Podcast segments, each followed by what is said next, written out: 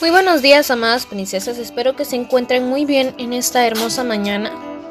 Les habla una chica impresionada por su gracia y este es nuestro podcast del ministerio, Impresionadas por su gracia. Estás escuchando Reto de Lectura 365. Una chica impresionada por la palabra. El día de hoy, 18 de abril, nos encontramos en el día número 108 de este reto. Y hoy nos toca leer Segunda de Reyes capítulos del 1 al 3. Idolatría e incredulidad de Ocosías.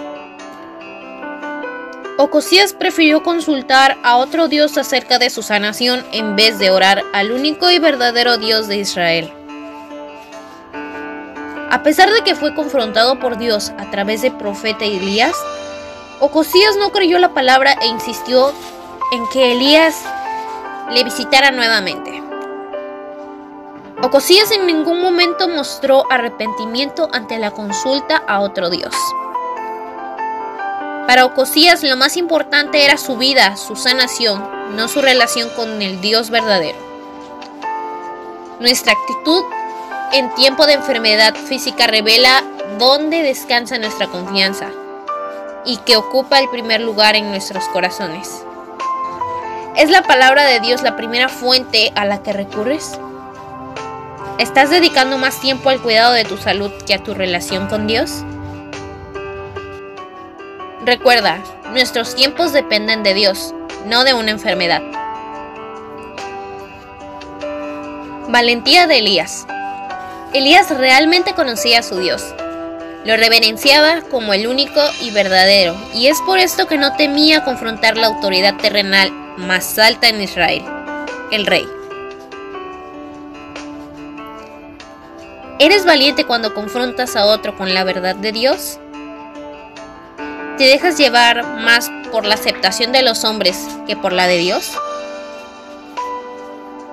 Fin del ministerio de Elías como profeta. Dios ha determinado el tiempo de nuestra vida desde nuestro nacimiento hasta la partida de este mundo, y en cada uno tiene propósitos específicos. Aprovechemos bien el tiempo y cumplamos con cada uno de nuestros llamados. Instruyámonos en su palabra, pues la razón de nuestra vida está en conocerle, amarle, servirle y cumplir sus propósitos. ¿Conoces los propósitos o llamados de Dios para tu vida? ¿Estás invirtiendo de tu tiempo para cumplirlos? Los líderes de la ciudad consultan al profeta de Dios. Los líderes de la ciudad de Jericó tenían un problema con sus aguas. Y lo primero que hicieron fue ir donde el profeta de Dios.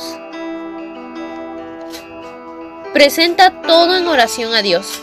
Por más sencillo que sea, Él es nuestro Dios. Ciertamente nos guiará y nos ayudará. No nos apoyemos en nuestro propio entendimiento, en nuestra lógica o análisis humano. Dios no tiene límites y generalmente obra fuera de nuestros parámetros para mostrar que solo Él es Dios y que nada es imposible para Él. La rebelión de Moab contra Israel me recuerda que estamos en esta tierra como los representantes de Dios y es nuestro deber en gracia y amor confrontar, amonestar y disciplinar a los que están bajo nuestro cuidado y que deliberadamente o sutilmente se rebelan contra Dios y su palabra. Gracias por escucharnos en este bello día. Nuestra oración es que Cristo viva en tu corazón por la fe y que el amor sea la raíz y el fundamento de tu vida. Y que así puedas comprender cuán ancho, largo, alto y profundo es el amor de Cristo. Hasta luego, bendiciones.